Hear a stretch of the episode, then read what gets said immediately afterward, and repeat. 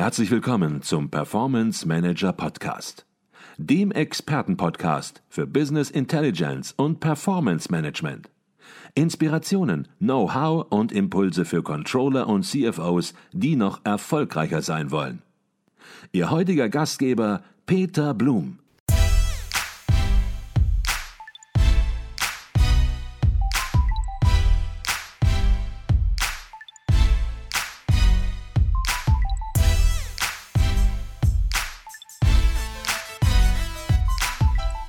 Und der dritte Schritt war dann natürlich die Top-Down-Ziele an die oberen Führungskräfte zu bringen. Und Sie haben in einem Vortrag zu diesem Thema mal gesagt, da gab es keine Abstimmung mehr, da gab es keine Diskussion. Es wurde gesagt, das sind die Ziele, Umsetzung.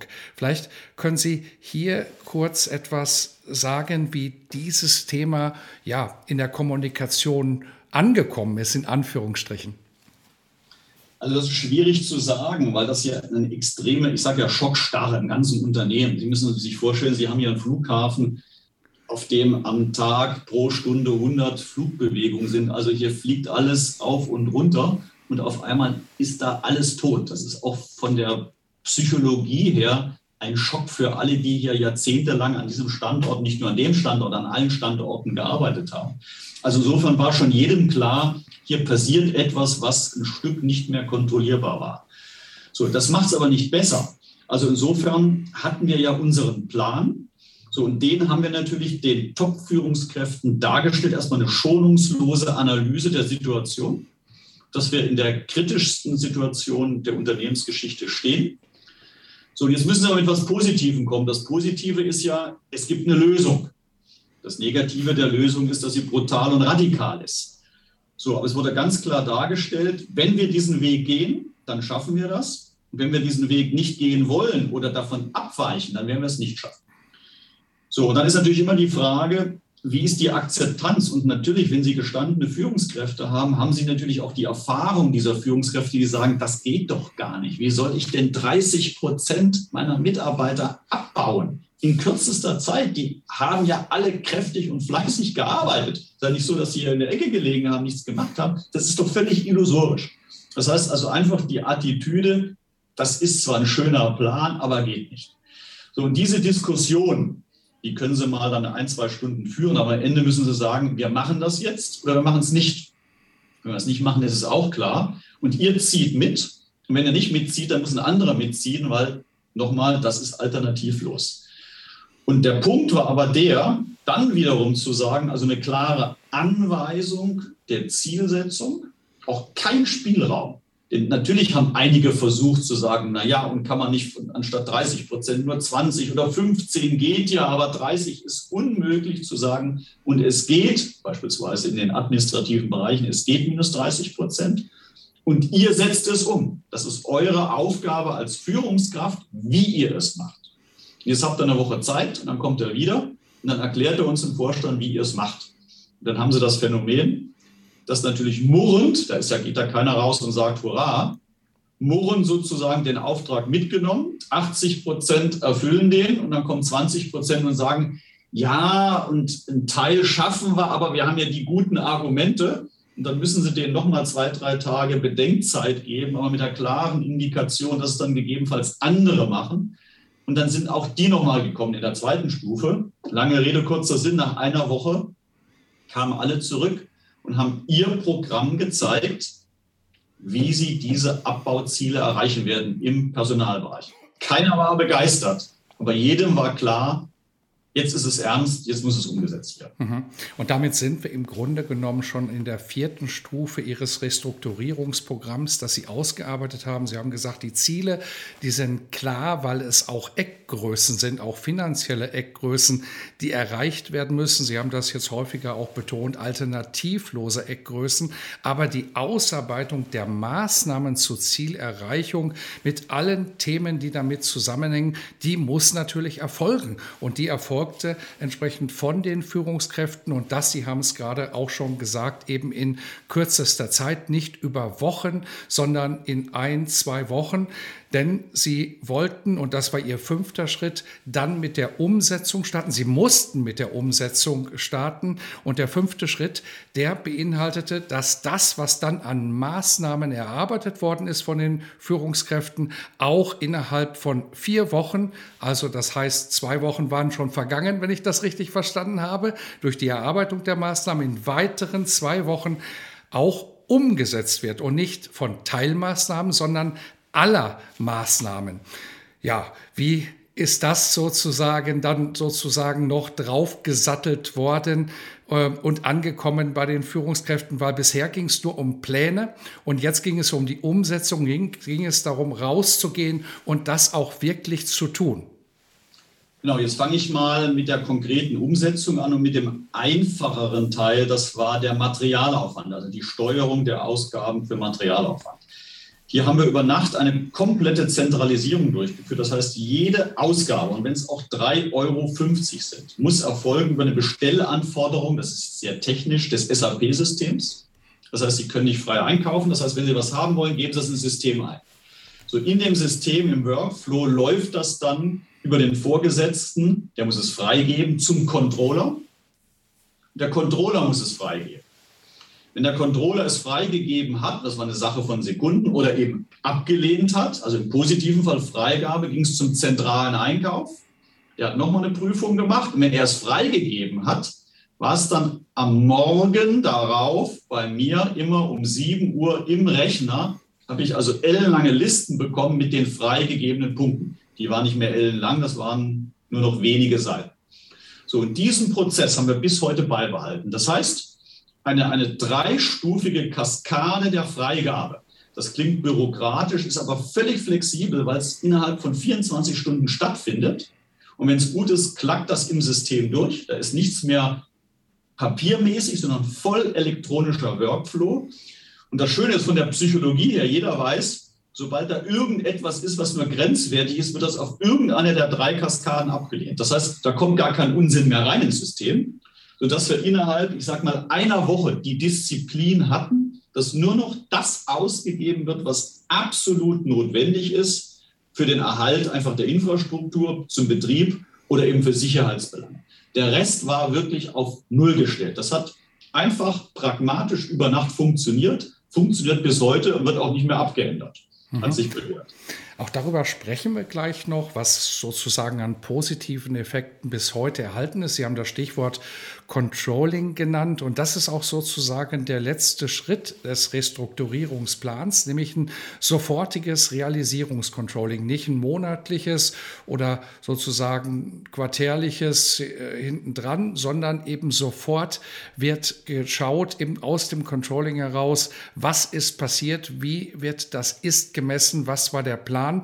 Und ein Satz, den Sie hier geprägt haben oder eine Aussage ist, Sie dulden keine Abweichungen. Was heißt das konkret? Weil Hellseher ist natürlich keiner und positive Abweichungen meinen Sie damit natürlich nicht im Sinne von jemand ist übers Ziel möglicherweise hinausgeschossen, was im Bereich vom Materialaufwand möglicherweise auch ein bisschen einfacher ist als im Personalbereich. Aber Abweichungen wird es ja immer geben. Äh, wie sind Sie mit den Abweichungen, die natürlich auch da sind, umgegangen?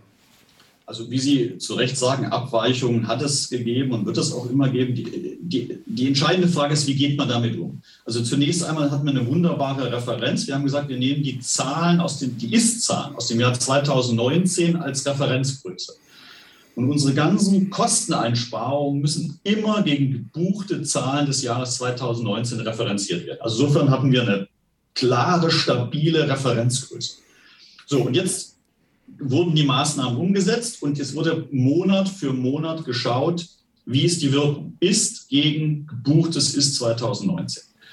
Und Sie haben ja gesagt, Abweichung gibt es. Die Entscheidung war, das A sofort zu identifizieren und sofort nachzunagen, zu sagen, hat eine Maßnahme, wurde eine Maßnahme nicht eingeführt, A, dann musste sie nachgeholt werden, oder B, sie hat nicht gewirkt, dann musste sofort eine Ersatzmaßnahme durchgeführt werden, mit der Maßgabe, Abweichungen sind nicht tolerabel. Das heißt, man kann an irgendeinem Ding scheitern, aber dann muss man eine Alternative reinschieben. Und wenn die Alternative nicht funktioniert, dann kommt die zweite Alternative. Das war das Prinzip und das hat eben dazu geführt, dass es vielleicht mal auf einer Monatsscheibe eine leichte Abweichung gab, aber spätestens, spätestens im Folgemonat wurde das massiv korrigiert. Und dieses permanente Abgleichen, sind wir auf dem Pfad? Und wenn wir auf dem Pfad sind, müssen wir spätestens vier Wochen dann wieder drauf sein. Diese, diese Philosophie und auch das Bemerken der Führungskräfte, man kommt nicht aus diesem Zwangskorsett raus. Das hat ungemein diszipliniert und hat eigentlich dazu geführt, dass wir am Ende nicht nur eine Punktlandung gemacht haben, sondern sogar ein Stück die Ziele überfüllt haben. Mhm. Jetzt sagt man ja häufig, dass das Controlling Sparingspartner des Management ist. Und ich spüre schon, dass bei Ihnen das Controlling nicht nur daneben stand, sozusagen zugeschaut hat, sondern wahrscheinlich schon sehr, sehr früh auch im Entscheidungsprozess bei der Erarbeitung des Restrukturierungsprogramms mit einbezogen war. Dann natürlich ja bei der äh, beim Controlling, bei der, beim Soll-Ist-Vergleich natürlich sowieso. Ähm, was haben Sie ganz konkret vom Controlling erwartet in dieser Zeit und waren da auch vielleicht Veränderungen des Controlling-Instrumentariums erforderlich?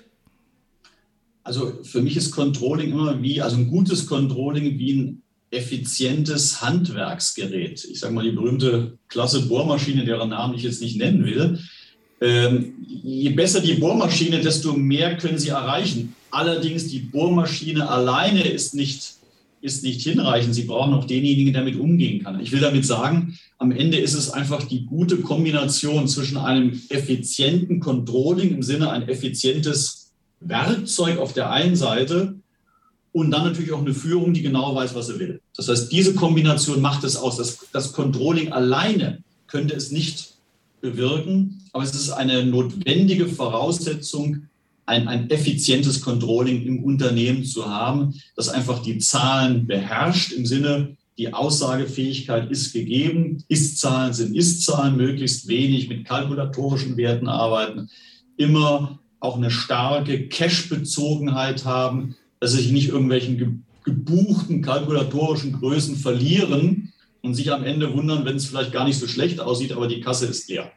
Jetzt kann man im Controlling natürlich oder aus dem Controlling heraus natürlich auch gestalten, aber ich hatte Sie so verstanden, dass Sie sagen, Gestalten natürlich muss man immer, aber es gibt momentan noch keinen Raum für irgendwelche ja, Optimierungsprojekte, insoweit, äh, dass Projekte durchgeführt werden, die nicht erforderlich wären, die nur nice to have sind. Äh, wenn Sie aufs Controlling schauen, was würden Sie sagen, sind aktuell die Herausforderungen bei Ihnen im Controlling-Bereich? Also eine ganz harte Steuerung der Verschuldung vor dem Hintergrund, dass die natürlich insgesamt bedingt durch Corona sehr hochgelaufen ist. Die muss auch wieder runterkommen. Und Verschuldung, Verschuldung steuern heißt natürlich alle cash-relevanten Größen ganz eng im Griff haben. Also wiederum sprich investive Ausgaben, echte Personalausgaben, echten Materialaufwand. Also die permanente Steuerung dieser drei Hebel ist ganz wichtig. Das Zweite, was ganz wichtig ist, viel stärker als in der Vergangenheit in Szenarien denken und rechnen.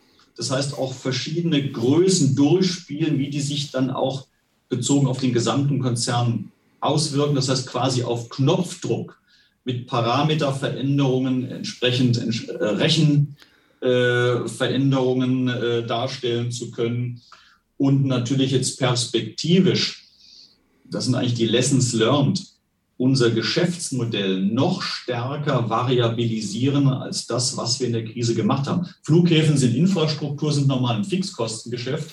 Jetzt ist es uns gelungen, zu unserer Überraschung, das hätte ich vorher auch gar nicht für möglich gehalten, da eine ganz starke Variabilisierung und Flexibilisierung herbeizuführen. Und diesen Gedanken, den wollen wir auch nicht nur forttragen, den wollen wir noch verstärken. Das heißt, in Abhängigkeit möglicher zukünftiger Schwankungen auf der Volumenseite den Kostenblock noch stärker variabilisieren und flexibilisieren. Mhm. Ich glaube, allein übers Controlling beim Fraport könnten wir eine eigene Podcast-Folge machen. Da gäbe es mit Sicherheit noch so viel ja, zu besprechen über Rollen des Controllers, über die aktuellen Kernaufgaben. Aber was mich noch viel mehr interessiert und deswegen möchte ich vielleicht den Bereich des Controlling auch verlassen, ist eine persönliche Frage.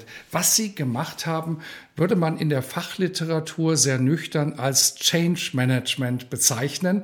Und bei Ihnen war es ja ein extremes Change Management in kürzester Zeit, so wie die Fachliteratur möglicherweise auch gar nicht Change Management denkt. Dort wird manchmal über äh, Monate, über Jahre ein Change Management definieren. Was haben Sie persönlich aus zum Thema Change Management und Führung in den letzten Monaten gelernt?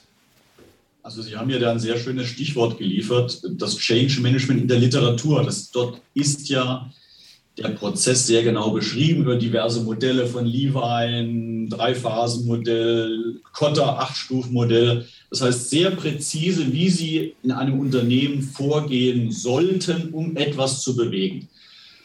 In 50 Prozent der Fällen funktioniert auch das nicht. Aber alle Modelle gehen eigentlich von ich sage mal, normalen Geschäftsverläufen aus oder vielleicht von leichten Krisen. Und sie brauchen viel Zeit. Viel Aufwand, viel Zeit. Was wir hier hatten, war ja die existenzielle Krise. Das heißt, in wenigen Wochen die Überlebensfähigkeit des Unternehmens zu, sicherzustellen oder unterzugehen. Und da war völlig klar, diese ganzen an sich schönen Modelle der Literatur, die wirken da nicht, weil sie einfach gar nicht die Zeit haben. Das geht einfach zeitlich nicht. Also insofern war dann eigentlich die Analogie, wo gibt es denn Krisenbranchen, die ganz anders agieren müssen. Und wenn Sie einfach in der Militärhistorie gucken, da haben Sie ja die permanente Krise im, im, im Einsatz. Das heißt, da haben Sie Befehl und Gehorsam und führen mit klarem Auftrag. Und das war ein bisschen der Punkt zu sagen, es muss von oben ein klares Ziel geben. Das ist nicht diskutabel, weil die Zeit fehlt. Aber dann im Umkehrschluss, sozusagen auf der taktischen Ebene, in der Umsetzung dort den Führungskräften sozusagen Raum zur Partizipation geben. Das heißt, wie taktisch das umgesetzt wird, das ist Aufgabe der Führungskraft. Aber die übergeordnete Zielsetzung wird nicht mehr diskutiert. Die ist gegeben, denn sonst schaffen sie das auf der Zeitachse nicht. Das heißt, die Lessons learned sind, Change Management in der Literatur ist schön in normalen Fahrwassern, vielleicht mit leichter Brise. Aber wenn Sie Windstärke 12 haben, dann müssen sie anordnen und exekutieren und gleichzeitig aber der Führungskraft den Freiraum in der Umsetzung geben. Mhm. Jetzt spürt man bei dem, was Sie berichten, Herr Dr. Sischak, dass Sie in den letzten Monaten viel zu tun hatten, aber vielleicht sind Sie trotzdem dazu gekommen, ein gutes Buch zu lesen, ob das nun Belletristik oder ein Fachbuch ist, ist völlig egal. Ein Buch, das Sie inspiriert hat und bei dem Sie sagen, Mensch, das würde ich ganz gerne empfehlen, weil das auch andere in Unternehmen, andere Manager, andere Führungskräfte, andere Controller auch möglicherweise inspirieren kann. Gibt es da ein Buch oder auch etwas anderes, ein anderes Medium, wo Sie sagen, das würde ich empfehlen, schaut da mal hin? Also ich hatte, das ist jetzt auch ein reiner Zufall, dann genau während dieser Krise auch mal in mein Bücherregal äh, geschaut und hatte da ein Buch entdeckt, das stand da ein paar Jahre. Ich habe es irgendwie nicht gelesen gehabt. Ein sehr altes Buch von Stefan Zweig, Sternstunden der Menschheit. Also das Buch ist von 1927, also da steht nicht seit 1927 bei mir im Bücherregal. Das habe ich gedacht, jetzt liest du das Buch mal. Ich kannte es nicht und war begeistert. Warum? Weil es eigentlich ein bisschen das Ganze beschreibt. Es beschreibt 14 Menschen der, der Weltgeschichte, Politiker, Künstler, äh, Feldherren, die sozusagen in wenigen Tagen, wenigen Stunden, wenigen Wochen Dinge erlebt haben, im positiven wie im negativen und zum Teil die Welt positiv, aber auch negativ beeinflusst haben. Und das Buch hat mich so fasziniert, weil es zeigt, dass am Ende ein Stück die Geschichte auch vom Agieren einzelner Personen abhängt. Also ich sage mal das Thema menschliche Größe und Schwäche und Schicksal und Charakter. Das sind letztendlich die bestimmten Faktoren unseres Lebens. Und das in diesem Buch 14 Einzelgeschichten, die ganz große Dinge der, der Geschichte, auch der Kunst darstellen. Ein ganz tolles Buch. Es hat eigentlich genau gepasst, weil das ja auch eine Phase war, wo man auch durch eine falsche Entscheidung gegebenenfalls dieses Unternehmen hätte beenden können. Und das hat irgendwie wunderbar gepasst. Ich kann nur sagen, dieses Buch, also es handelt über die Sternstunden der Menschheit, ist aber selber eine Sternstunde. Ich kann es nur jedem ans Herz legen, es zu lesen. Auch die Sprache ist leicht altertümlich, aber sie ist großartig. Ein ganz tolles, unvergängliches Werk. Mhm. Ich kenne das Buch und ich kann das nur 100 Prozent bestätigen, was Sie sagen. Und es passt halt bei Ihnen auch in der Situation wie die Faust aufs Auge. Viele Manager sind manchmal der Auffassung, Mensch, ich kann nichts bewegen, ob ich jetzt so oder so entscheide, das ist nicht so wichtig. Und in diesem Buch, so wie Sie es gesagt haben, wird eben deutlich, ja, der Unbedeutende kann plötzlich eben sehr, sehr bedeutend werden, der es gerade nicht in der Sekunde gedacht hat, aber der dann entsprechend gehandelt hat. Und ja, so wie Sie jetzt in einer Krisensituation das Unternehmen, man darf das, glaube ich, eben auch so pathetisch sagen, gerettet haben mit dem Vorstand und auf einen ganz gutes Fahrwasser wiedergebracht hat, so hätte es eben auch anders ausgehen können, wenn es ihnen nicht gelungen wäre, diese klaren und stringenten Entscheidungen in einer wichtigen und kritischen Situation zu treffen. Das war Dr. Matthias Zieschang, Vorstand Controlling und Finanzen der Fraport AG. Wir haben über das Thema Controlling in der Krise gesprochen, am ganz konkreten Beispiel. Herzlichen Dank für diesen spannenden Einblick in Ihr Unternehmen. Vielen Dank, Herr Blum. Hat mir sehr viel Spaß gemacht.